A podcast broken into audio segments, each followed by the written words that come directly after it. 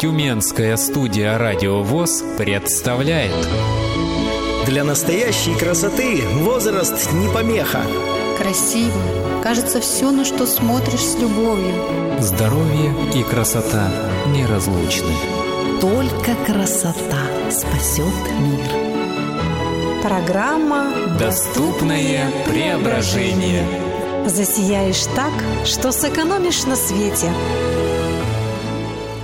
Здравствуйте, дорогие друзья! С вами Тюменская студия «Радио ВОЗ». Программа о здоровье и красоте «Доступное преображение». У микрофона Ирина Алиева. Скоро 1 июня, поэтому посвящаем этот выпуск нашему будущему – детям. На учете во Всероссийском обществе слепых состоят особенные мальчики и девочки. Несмотря на дефицит визуального восприятия мира, они внимательные, умные и талантливые. Но порой, чтобы прийти к такому результату, нужны грамотные специалисты. Сегодня мы поможем молодым родителям сориентироваться в профессиях, занимающихся психолого-педагогической коррекцией слепых и слабовидящих детей. Также познакомим с методическими наработками тюменских ВОСовцев. Как бывший тифлопедагог отмечу, что у новорожденных острота зрения низкая, у них дальнозоркость и суженные поля зрения. В первые дни не фокусируется взгляд, детки видят только очертания на расстоянии примерно сантиметров 40. Однако прекрасно различают цвет и тьму. Это проверяют еще в родильном доме. Есть миф, что малыши видят все в перевернутом виде. Это неправда.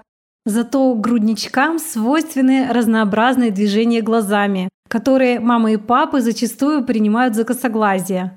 В действительности у деток просто слабые глазные мышцы. Это явление временное. Есть ли проблемы со зрением у ребенка, помогает понять окулист. Но порой родители сами подмечают неладное. Видя, что сын или дочь не реагируют на свет, не следят за игрушками и не радуются родным лицам. До двух-трех лет социальную реабилитацию лучше осуществлять мамам и папам, давая ребенку возможность исследовать пространство, нюхать предметы, а порой даже пробовать их на вкус. Затем за квалифицированной помощью следует обратиться к специалистам. Свой путь лучше начать с клинического психолога. Он проведет диагностику и расскажет, как действовать дальше. Передаю слово профессионалу с 15-летним стажем Надежде Пенкиной. Наблюдая за поведением сына или дочери, родители могут заметить, что их ребенок ведет себя как-то странно. Он может быть невнимательным, неусидчивым, не интересоваться игрушками, не разговаривать, не играть с детьми, не контактировать с вами даже взглядом.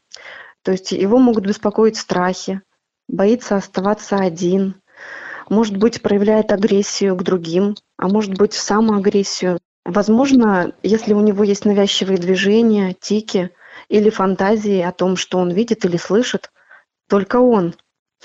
Трудности усвоения материала в школе, перепады настроения. Вот если у вас такие симптомы есть в поведении ребенка, то, конечно, стоит обратиться к клиническому психологу. Психолог проведет с вами психологическую диагностику, тесты на проверку внимания, памяти, мышления, эмоционально-личностной сферы. Все полученные данные от обследования психолог запишет в заключении и передаст их врачу. Врач, естественно, может посмотреть на заключение психолога и поставить свой диагноз. С заключением психолога вы можете обратиться к специалистам другим, да, то есть консультацию получить психиатра, невролога, отправиться на прием к логопеду, дефектологу, если есть какие-то выявленные нарушения, да, или, может быть, вам порекомендуют обратиться в МС или на ПМПК. Возможно, вот эти симптомы, которые выявит психолог, они будут незначительные и будут говорить только о том, что у вашего ребенка сейчас кризисы в развитии. То есть это естественные процессы кризиса трех-семи лет и пубертата подросткового периода. А некоторые симптомы могут говорить уже о нарушениях, изменениях психики тогда понадобится уже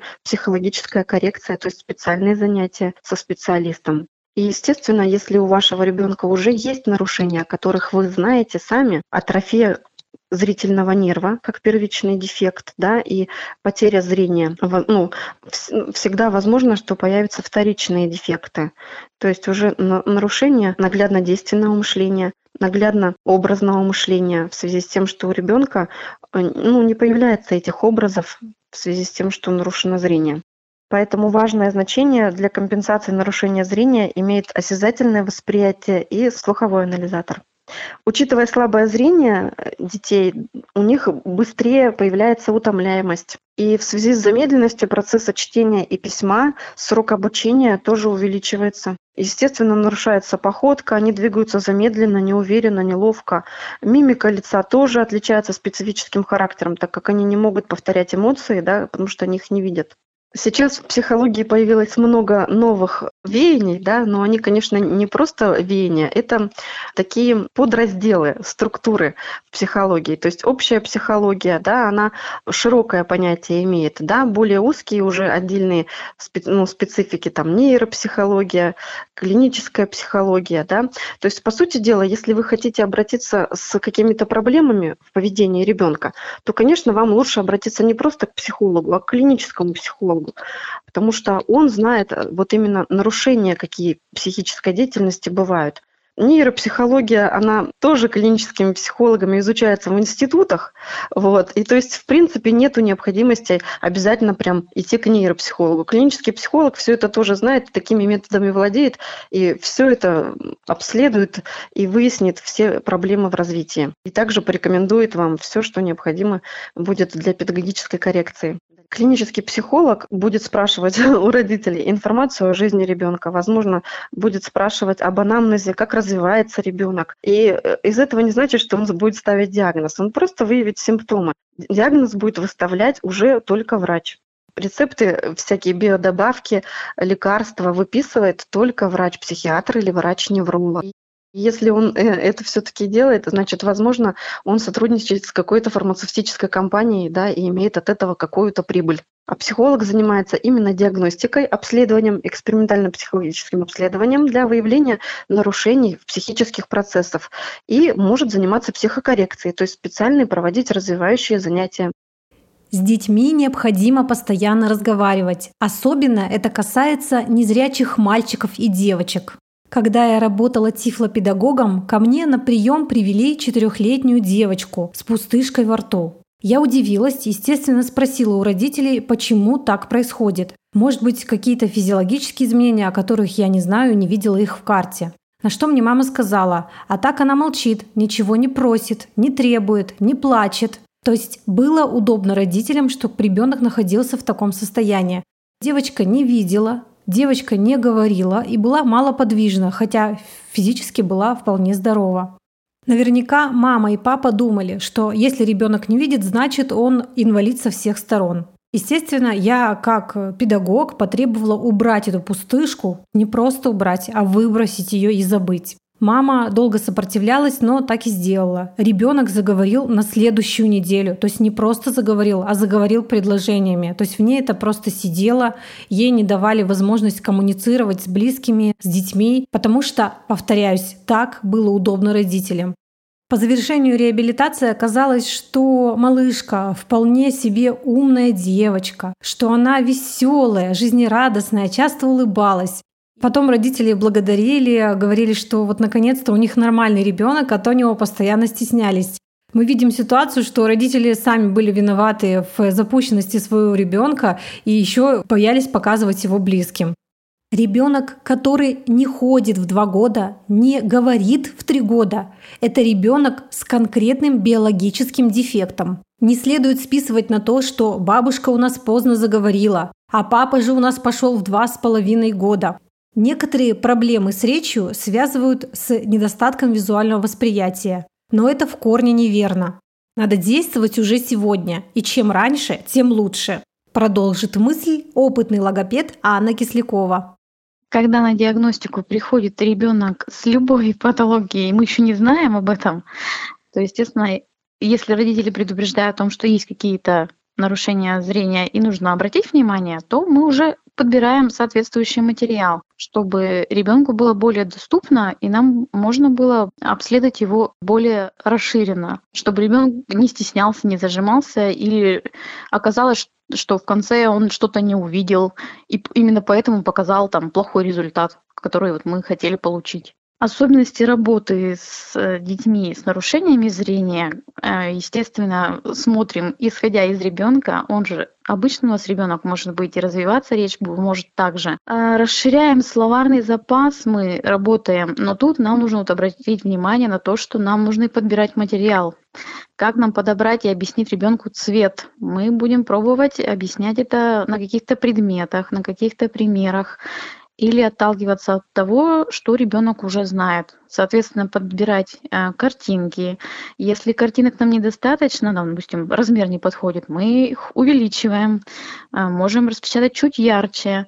Если нет, то берем игрушки соответствующих насыщенных там, цветов или соответствующей лексической теме какой-то. Естественно, все мы подключаем родителей, чтобы они а, тоже э, включались в работу не только на занятии и слушали рекомендации специалиста, но и э, дома подбирали соответствующий материал или обращали внимание на все, что их окружает, когда они выходят от специалиста, когда они приходят домой и пытаются акцентировать внимание на всем, что их окружает на данный момент. Помогало нам нашему развитию нашего лексического словаря и запаса. Как объяснить ребенку цвет, а, каждый придумывает для себя. То есть если дети когда-нибудь видели, то есть бывают дети поздно ослепшие, потерявшие зрение, и они оставили для себя какие-то воспоминания о цвете, либо мы ассоциируем с запахом, тоже вариант. Либо можно ассоциировать с, э, с тактильным ощущением. Допустим, черный цвет, допустим, как наждачка, например. То есть это вот как вариант. Естественно, мы объясняем, что э, на ощупь предмет может быть и пушистым, и мягким, но при этом все равно оставаться черным. Естественно, тут цвет уже объяснить каждый по-своему готов вот обозначить его. То есть, но для этого нужно специально с ребенком обговаривать этот момент, что давай мы там договоримся, и как представить этот можно цвет. При постановке э, звуков, работе с, с такими детками, э, конечно, нужны тактильные ощущения. В принципе, логопед э, использует прямое воздействие. У нас есть инструменты, есть шпатели, ручной массаж, естественно, он э, осуществляется при такой востребованности. Поэтому тут ничего сложного нет. То есть он, эти же методы используются и на, дет, на детках, которые вот имеют сложности с нарушением зрения. Только, естественно, тут надо больше овречевлять, что вы будете делать, обязательно проговаривать, чтобы ребенок не боялся каких-то прикосновений, воздействий. Можно ему дать в руки инструменты, чтобы он понял, что будет. А, то есть обговорить момент, что ничего страшного не будет и так далее. То есть все как с обычными детьми, чтобы дети знали, к чему готовиться. И также воздействовать. То есть если там при постановке звука «р», например, мы используем шпатель. Нам нужно ребенка уложить, э, нужно в рот какую-то палочку засунуть. То есть все, ребенок это должен знать, ребенок должен, кто видит из деток, то есть им все элементарно просто, а тут мы объясняем и речеляем все-таки наши инструкции, чтобы ребенок был к этому готов. Время постановки зависит все индивидуально, и связывать это со зрением это неправильно.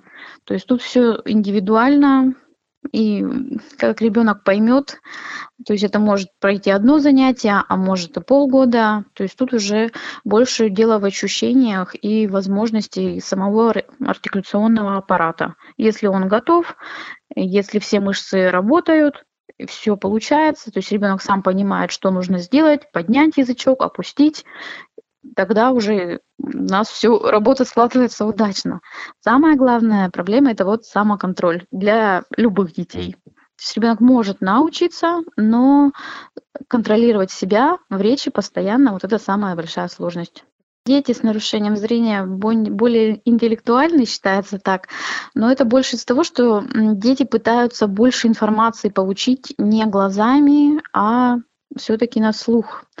И любознательность тут уже, мне кажется, не принципиально. То есть любознательный ребенок может быть и как со слабым зрением, так и незрячий или совсем видящий. Тут больше зависит от воспитания.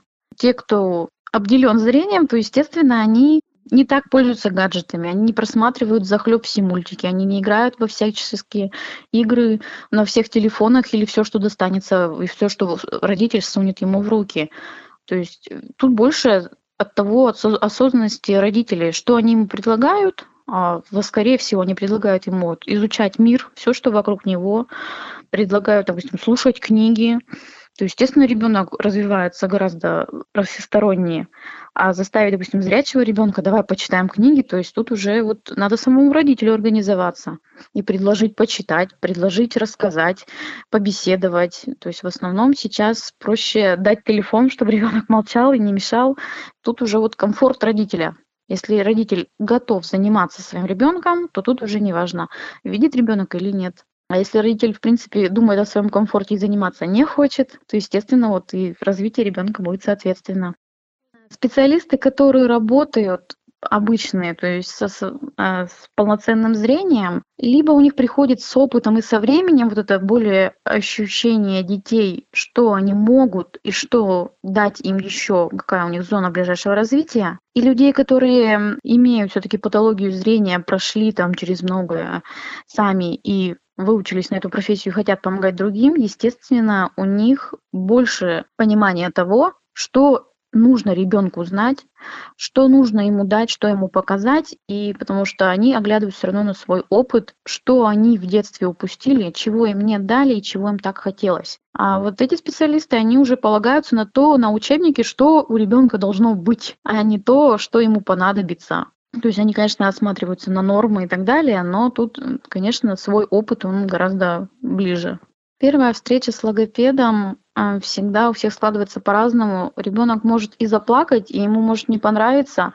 Бывает чисто фактор человеческий. Просто люди не все могут нравиться друг другу. То есть бывает человек, даже он если чудо-юдо специалист, но если он просто сам по себе не расположил сразу, тут уже как бы как ни борись, не сложилось и все.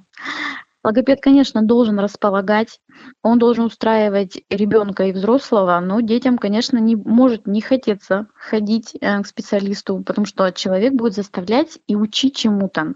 Логопед должен, конечно, заинтересовывать ребенка играть обязательно. Хотя родители говорят потом, наш логопед нам с нами поиграл, а заговорил он сам. Нет, то есть у специалиста все продумано.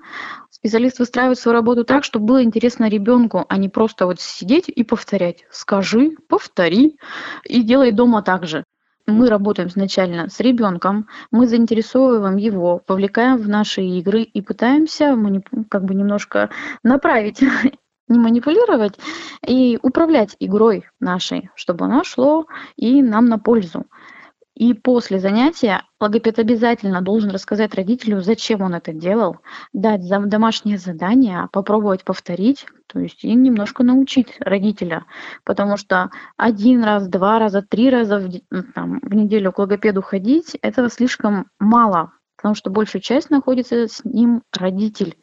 И я думаю, что задача логопеда научить и родителя, чтобы он мог большую часть там, дома э, пользоваться теми советами, которые дает специалист.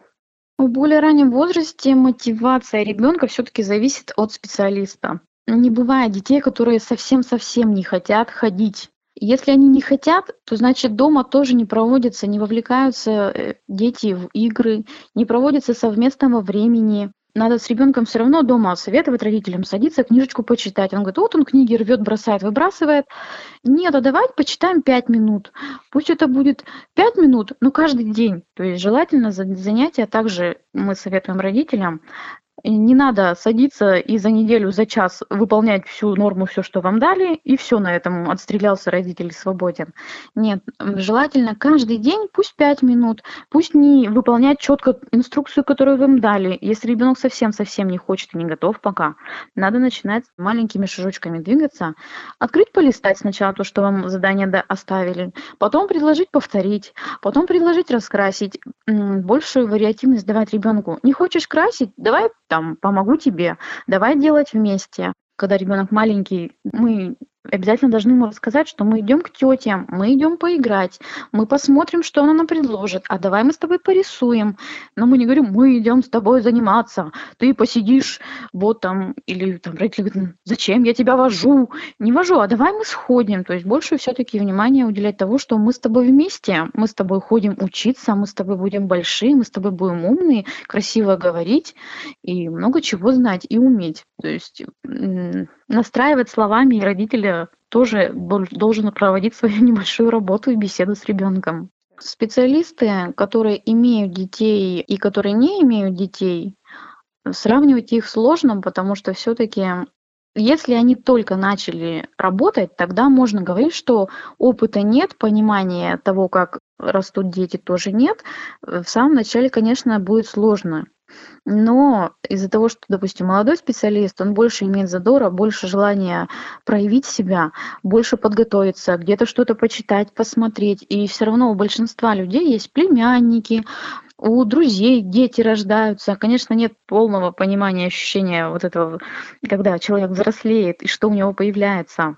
Но когда ребенок есть в семье у логопеда там, естественно, он больше прочувствовал, он воспитывал, а, может, он какие-то применял методики, он отслеживал, как должно быть по книжкам, то есть, зная по себе, конечно, я смотрела, ага, в год должно быть там 20 слов, у нас их нету, что делать, что делать. Логопед больше знает нормы и, конечно, вот на своих детях пытается их применить, но, опять же, сложность в том, что если на своих детях заниматься с ними я не могу, то есть все равно тут уже мотивация самого родителя. То есть некоторые есть родители, которые не являются логопедами, но пройдя все вот занятия от самого рождения, то есть если ребенок обычно сложный, то он становится даже без образования прям логопедом на все э, руки мастер, он может рассказать вам все, куда надо идти, что надо делать, какие занятия нужно проводить и так далее. То есть тут вот бывает, что и родители дают фору специалистам.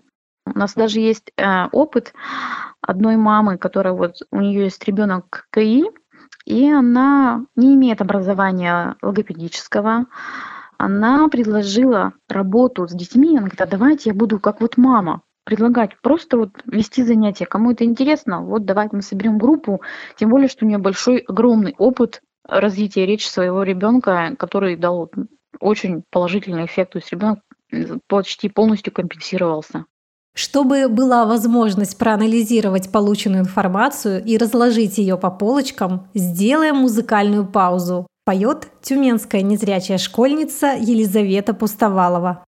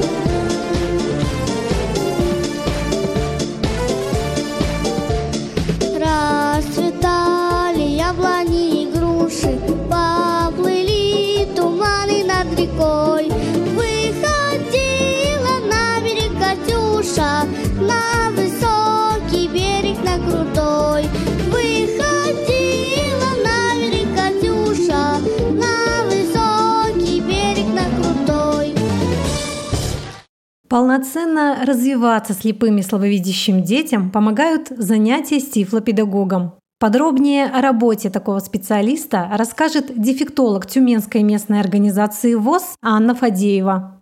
Тифлопедагог вообще переводится, это преподаватель для слепых людей. Но на самом деле э, сегодня тифлопедагог занимается с детьми с нарушением зрения. То есть сюда в эту категорию входят как дети совершенно незрячие, так и дети, у которых э, банальная амблиопия и косогласие. В принципе, зрение у них относительно нормальное. Тифлопедагоги базируются, скажем так, в специализированных детских садах для детей с нарушением зрения, в специализированных школах-интернатах, в различных реабилитационных центрах такой направленности. Ну и последнее время такая тенденция есть, что в обычных центрах, где проводят различные занятия с детьми с очетанной патологией, множественными нарушениями, тоже встречаются тифлопедагоги. Чем они занимаются?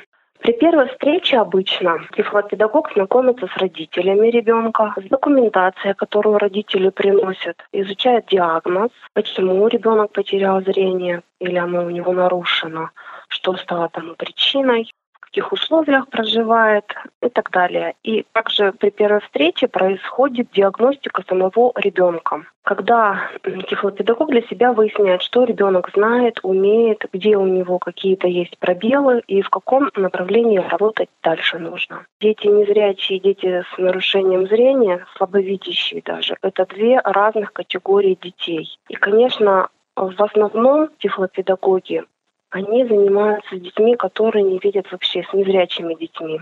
И там у них на самом деле очень широкое поле деятельности. И, допустим, в специализированных интернатах тифлопедагоги занимаются тем, что обучают детей письму и чтению по системе Брайля, обучают ориентировки в пространстве, начиная с малого пространства, с пространства стола, за которым сидит ребенок, потом переходит на пространство комнаты, на пространство помещения и улицы. То есть занимается ориентировкой в пространстве. Заниматься социально-бытовой подготовкой – это тоже очень важный фактор, чтобы ребенок сам умел за собой следить, ухаживать за своими вещами, за обувью, одеждой, решить что-то, приготовить.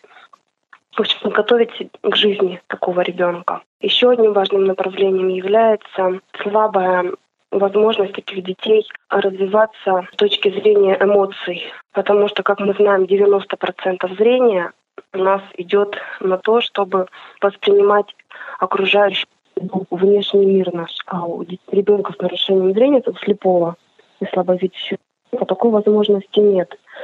Поэтому у них, у детей таких очень узкое положение. И тифлопедагоги, кроме перечисленного, занимаются тем, что развивают это воображение. Хочу привести такой пример. Старшего дошкольного возраста незрячий ребенок с преподавателем выясняют, э, какие есть, например, дикие животные. Да? Ну, возьмем, к примеру, медведя. Чтобы ребенок э, ясно все запомнил, мы проводим такое занятие Маша и медведь, например. Опять берем такую сказку, ее рассматриваем. Покупаем пирожки, садим в сумочку Машу куклу, вниз кладем пирожки, и эту сумку цепляем медведю за плечи, да, это у нас такой короб получается. И проигрываем всю вот эту сказку. Когда уже мы в других сказках выискиваем медведя, то изначально, как правило, у ребенка включается воображение, да, и он вспоминает вот эту самую сказку, и от нее уже отходит. То есть у него есть основное понятие вот этот мишка, которому в разных сказках добавляются разные герои. Так у ребенка включается воображение. Потому что, как правило, ребенку такому сложно, допустим, продолжить сказку самостоятельно. Самостоятельно что-то придумать, додумать, рассказ какой-то сочинить. Поэтому мы вот такие занятия периодически проводим для того, чтобы развивать у ребенка воображение. И я своим детям цвета объясняю при помощи ассоциаций. Солнце то оно желтое, трава там зеленая, да, как мы это делаем? Мы включаем какие-то песни детские. И я, когда мы прослушиваем эти песни, вплоть до того, что мы прослушиваем их по строчно и останавливаем эту песню, обсуждаем их, э, я акцентирую внимание на то, где описываются именно цветы. На зеленой солнечной опушке прыгают зеленые лягушки. Животных, мы начинаем обсуждать вот эту тему, э, что у нас еще зеленого цвета есть, чтобы ребенок запоминал. Выстраивается такой ассоциативный ряд. Или синее море, например, да, или голубое небо. Тифлопедагог занимается в том числе с ребенком изучением Брайля. То есть начинается все с различных пальчиковых игр, когда он еще маленький совсем, на чувствительность. Потом применяется в зависимости от того, насколько ребенок хорошо или сложно ему воспринимать.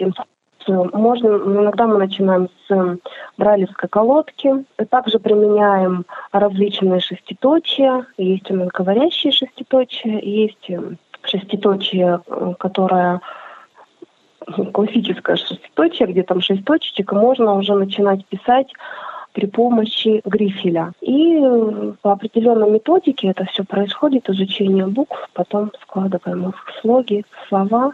Тоже сейчас как раз у меня разрабатывается такая методика по изучению азбуки для незрячих, аудио азбуки. Обращаясь к своему опыту, отмечу, что часто встречаются тотально незрячие тифлопедагоги. Надо понимать, что такому специалисту проще, удобнее, комфортнее работать с тотально незрячими детьми, ну или с малышами, у которых совсем небольшой остаток. Если грубо говорить, то для слабовидящего ребенка лучше всего искать слабовидящего тифлопедагога. Они лучше поймут друг друга. Пожалуйста, учитывайте этот факт при поиске своего специалиста. Помимо психолога педагогической коррекции существуют медикаментозные методы реабилитации ребенка. Кроме того, лечением служат и физиопроцедуры. Последнее время невропатологи и психиатры рекомендуют комплекс биоакустической коррекции, сокращенно БАК. В интернете можно найти много споров относительно этого прибора. Вместе с тем масса людей, которые до сих пор ничего не слышали об этом аппарате. Расставить все точки над «и» вновь поможет клинический психолог. Это лечение расстройств центральной нервной системы без применения медикаментозных препаратов. Да, ребенок просто слушает музыку в наушниках. Во время проведения э, биоакустической коррекции у ребенка снимается электроэнцефалограмма, записываются волны альфа, бета, тета и дельта. И эти волны в программе преобразуются в звуки музыки, которые через наушники поступают ребенку. Он слушает музыку, и таким образом начинается непроизвольная саморегуляция процессов психической деятельности. То есть улучшается внимание, память, мышление, улучшается также мелкая моторика и э, функции речевые. То есть у детей часто с такими диагнозами, как ЗПР, аутизм, э, мутизм, дизартрия, дислалии, сенсомоторные алалии, моторные алалии. Улучшаются вот эти вот процессы речевой функции. Лечение биоакустической коррекции может вам назначить врач-психиатр. Обычно проходят 10 процедур стандартно. Да? Первая процедура длится 15 минут, все остальные процедуры 20 минут. Желательно пройти курс из 10 процедур и потом сделать перерыв в 2-3 месяца. Потом можно сделать будет повторный курс. Вообще проходят 3-4 курса в год. БАК помогает также при скрежете зубами, при слюнотечении, то есть повышенной саливации, бруксизм. Очень много положительных отзывов от родителей мы слышим, которые прошли лечение на биоакустической коррекции.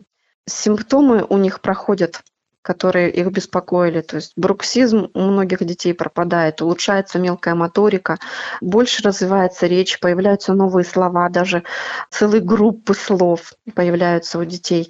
Лучше смотрят в глаза, то есть идут на контакт, слушают более внимательно родителей, уже понимают инструкции, то есть улучшается понимание даже вот контактирования на занятии с педагогом.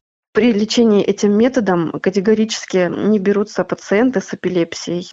То есть есть противопоказания это заболевание эпилепсии. Родители должны предоставить заключение с электроэнцефалограммой от врача-эпилептолога, да, чтобы не было никаких там эпи, волн эпиприступов.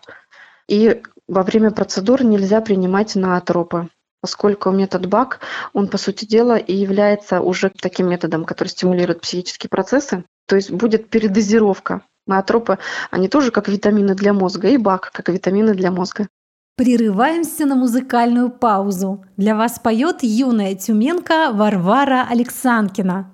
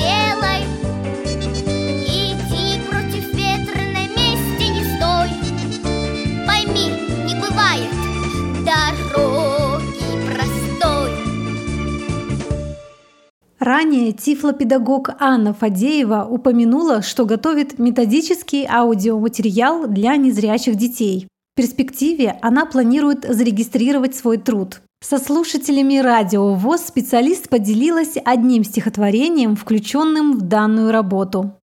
Отразится лучик света от какого-то предмета, упадет на роговицу, миг и дальше устремится, и сквозь дырочку зрачок проберется в глаз домок. Дальше, следуя порядку, попадает на сетчатку – Круглый дом с одним окном, плотно он закрыт кругом. Ни крыльца, ни дверцы нету. Путь теперь окончен света. Нет, от глаза нерв идет. В мозг сигнал передает. После этого тот час все вокруг увидит глаз. В Тюменской региональной организации ВОЗ масса творчески одаренных людей. Среди них инвалид первой группы по зрению Виктор Горбунов. Он планирует оформить сборник загадок «Веселая азбука». Методическое пособие будет интересно всем детям без исключения. Послушаем фрагменты звукового издания. Отгадка на букву «К». Любит реки в жарких странах, проживает и в саванах. Силы в нем, друзья, немало. Если схватит, жизнь пропала. Он рептилией зовется. Кожа крепкая, не рвется. Цвет зеленый, вид ужасный. Встреча с ним небезопасна. Крокодил. Отгадка на букву «Г». Скальные вершины выше облаков, ледяные шапки каменных голов. Группы альпинистов покоряют их. Там есть воздух чистый, ну а ветер лих. горы. Отгадка на букву «Б». В поле часто мы их видим. Их крыло, как лепесток. На головке две антенки. Чтоб поймать, нужен сачок. Бабочка. Отгадка на букву «Я». Зацветет то древо в мае, Лепестки закроет лист, Запах ветер разбросает, Аромат то тонок, чист, а потом под летним солнцем раскраснеется вдруг плод. Он бывает и зеленым, цвету солнца он берет. Джем, повидло люди варят из прекрасного плода. Все ребята вкус тот знают и грызут его всегда. Яблоко. Отгадка на букву «Т». Есть в кармане у меня нужный мне приборчик – когда мама мне звонит, слышу колокольчик. Телефон. Отгадка на букву М. Есть в лесу и в цирке тоже этот зверь наверняка. Бурым мехом его кожа очень плотно заросла. По природе косолапый, силы жутко много в нем. В русских сказках завсегда он благороден и умен. Медведь. Отгадка на букву «Р». Это нужная часть тела предназначена хватать, и, конечно, она может просто что-то подержать. Могут пальцы ее дружно собрать кругленький кулак, но она пусть лучше гладит и приветствует ребят. Рука. Отгадка на букву «О». Топот копыт раздается по снегу. Нарты скользят, растворяясь во мгле.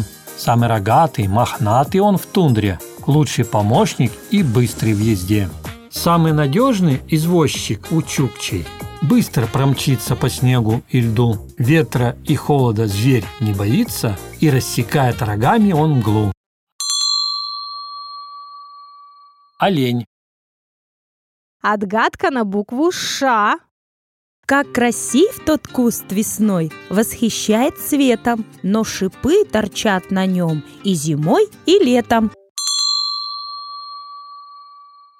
Шиповник. Уважаемые мамы и папы, помните, что как ребенок функционирует в 7 лет, это то, как он будет жить дальше. Не откладывайте лечение и реабилитацию на потом. Чудес не бывает.